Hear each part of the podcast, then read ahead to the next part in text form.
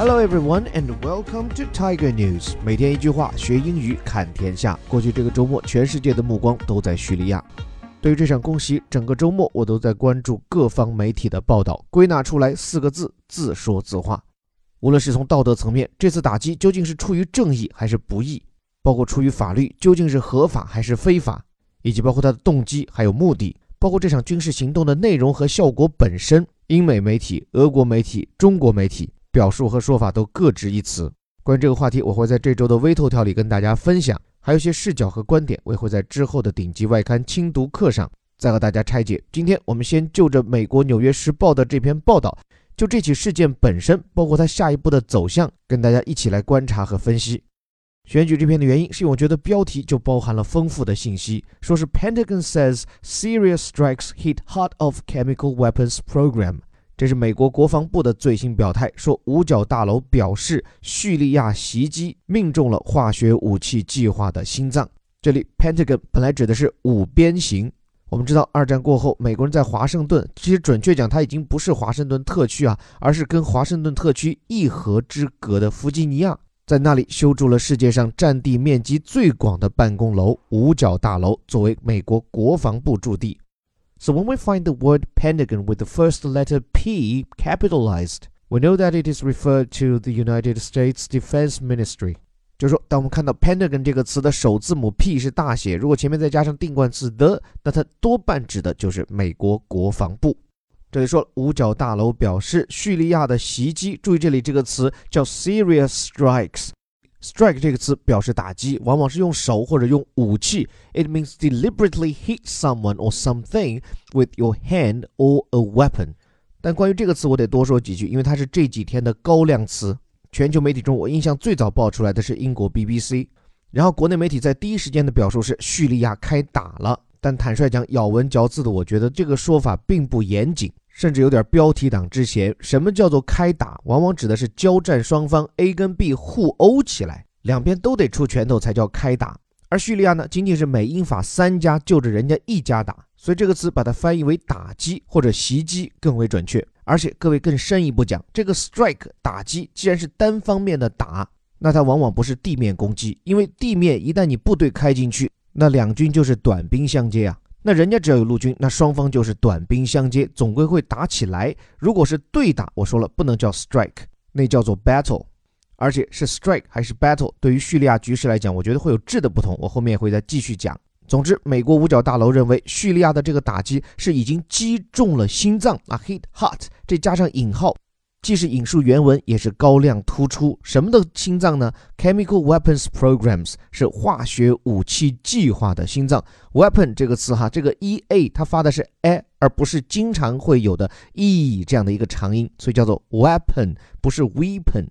提醒我们晨读营的小伙伴注意，接下来进入正文。Warplanes and ships from the United States, Britain and France，就说来自于美国、英国和法国的。战机和军舰 launched more than 100 missiles at three chemical weapons storage and research facilities. blah blah blah，后面先不说，就是他们一共是发射了超过一百枚导弹，瞄准的地方是三个化学武器的存储和研究设施。Launch 是我们微头条的常客，发射火箭、发射导弹、发售新专辑都是 launch。后面这个导弹发音，各位请注意，在美音当中叫 missile。而在英音当中呢，叫 missile，关键是第二个字母 i 的发音不同。再说一遍哈，英国人是发作 missile，而美国人是 missile。这发射导弹剑指哪里呢？是三个化学武器存储啊，storage 和后面这个研究 research，后面这个 facilities 表示的是设施，既可以是 building 啊建筑，也可以是 equipment 特定的装备。比如说娱乐设施，一般不说 entertainment，而是用一个休闲消遣这个词，叫 recreational recreational facilities，娱乐休闲设施。当然，这里的设施不娱乐，在英美舆论眼中，这可是生产和存储化学武器的地方。具体位置 near Damascus and Homs，是位于叙利亚首都大马士革和第三大城市霍姆斯。后面紧跟的是信源，The officials told reporters，是官员们告诉记者。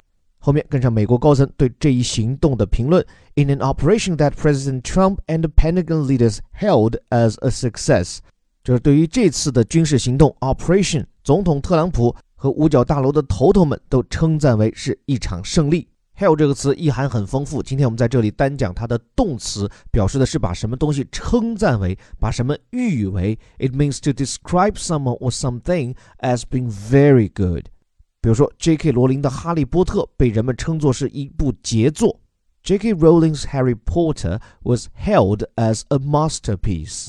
所以在这里学会一个很好的惯用，叫 hell ASB。那现在围绕着美国方面发动的对叙利亚的这次打击事件的后续效应啊，依然还在发酵。在我看到的媒体报道中，主要集中在这几个问题：第一个就是发动这次打击的原因，就是叙利亚政府到底有没有使用化学武器？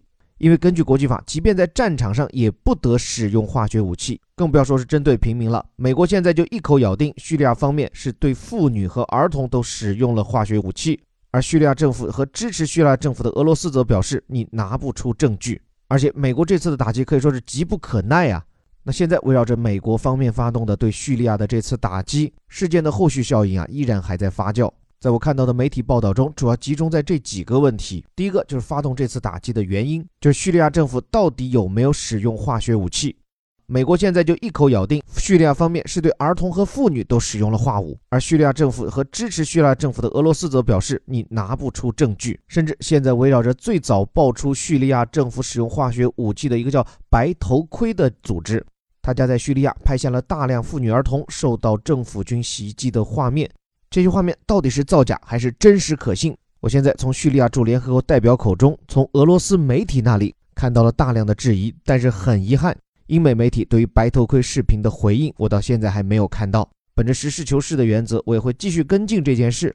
关于这个组织，关于他拍出的视频的真伪，我觉得是非常关键、不可模糊化的问题。另外一个问题就是美国打击的时机。从上周叙利亚政府使用化学武器的消息放出，美国人确实是在没有公布什么证据的情况下，就单方面的采取行动。当然，可能觉得这个单方面 （unilateral）。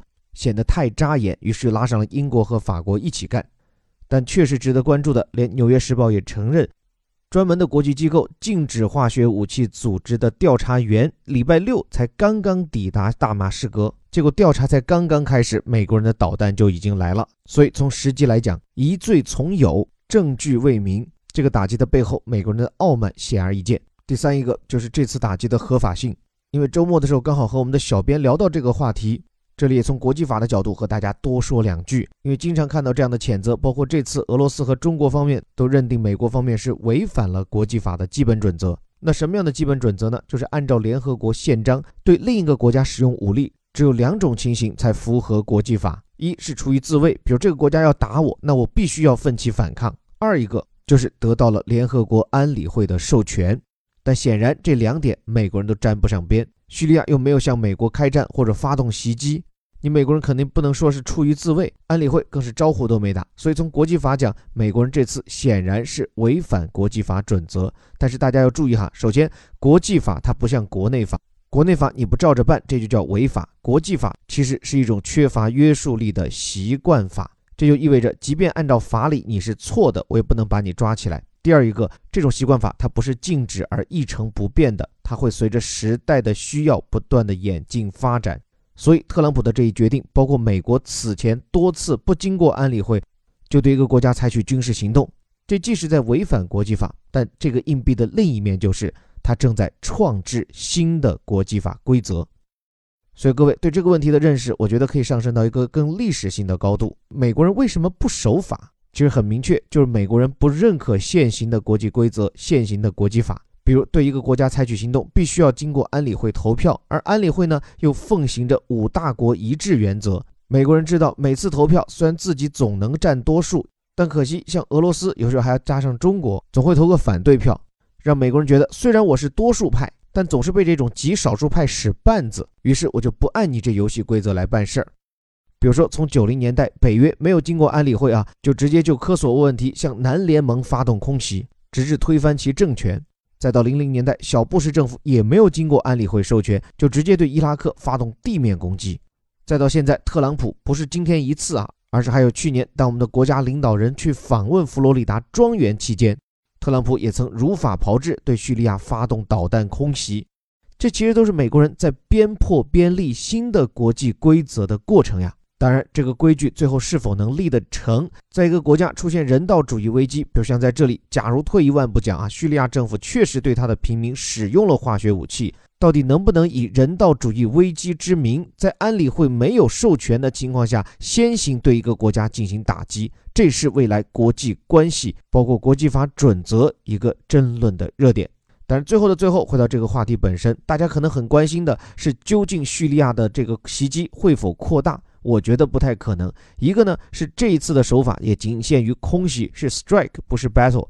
这两点最大的差别，具体到叙利亚局势，就是有没有美方的地面攻击部队登陆。如果有的话，这事情就麻烦了，因为另外一方有俄罗斯，那美国人已经出战了，俄罗斯要不要也出头？如果俄罗斯也出兵，这就相当于大国甩掉了代理人，直接就兵戎相见，这样引发世界大战的风险可就大了。再加上美国和俄罗斯虽然是对头，但还不算死对头，大家的沟通渠道还是畅通的呀。所以估计到最后还是觉得为了一个叙利亚而打起来不值啊，大家还是王不见王。另外，回到这条新闻本身，特朗普和他的高官们可以说是见好就收，越是强调这件事情已经成功了，越是说明这件事他们想到此结束了。不然的话，为什么同志仍需努力？是因为革命尚未成功吗？而且，连美国的盟友法国外长和英国首相都站出来说话。这次打击的目的，并不是要推翻巴沙尔政权，而是削弱其制造化学武器的能力。所以说白了，这美英法三兄弟本来就准备点一炮仗就走人，现在戏码做足，全世界都盯着看了。我想，特朗普想要的效果已经达到，他会见好就收。当然，关于这场袭击，还有太多的真相值得我们去厘清。我想在接下来的一周会有更多的事实浮出水面，帮助我们把这个事件、这个世界看得更清。这里是带你读懂世界顶级报刊头版头条的虎哥微头条。如果希望在这个暑假和十一，您和您的孩子和我们一起走出国门，用有深度的方式看清这世界，还可以关注我们的暑期青少营和十一成人营。具体的项目介绍可以关注我们的下方图文。最后还是那句口号，我们每天一句话，学英语看天下。我是林伯虎，我们明天见。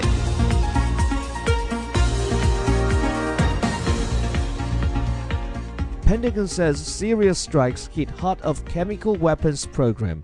Warplanes and ships from the United States, Britain, and France launched more than 100 missiles at three chemical weapons storage and research facilities near Damascus and Homs the officials told reporters in an operation that President Trump and the Pentagon leaders held as a success.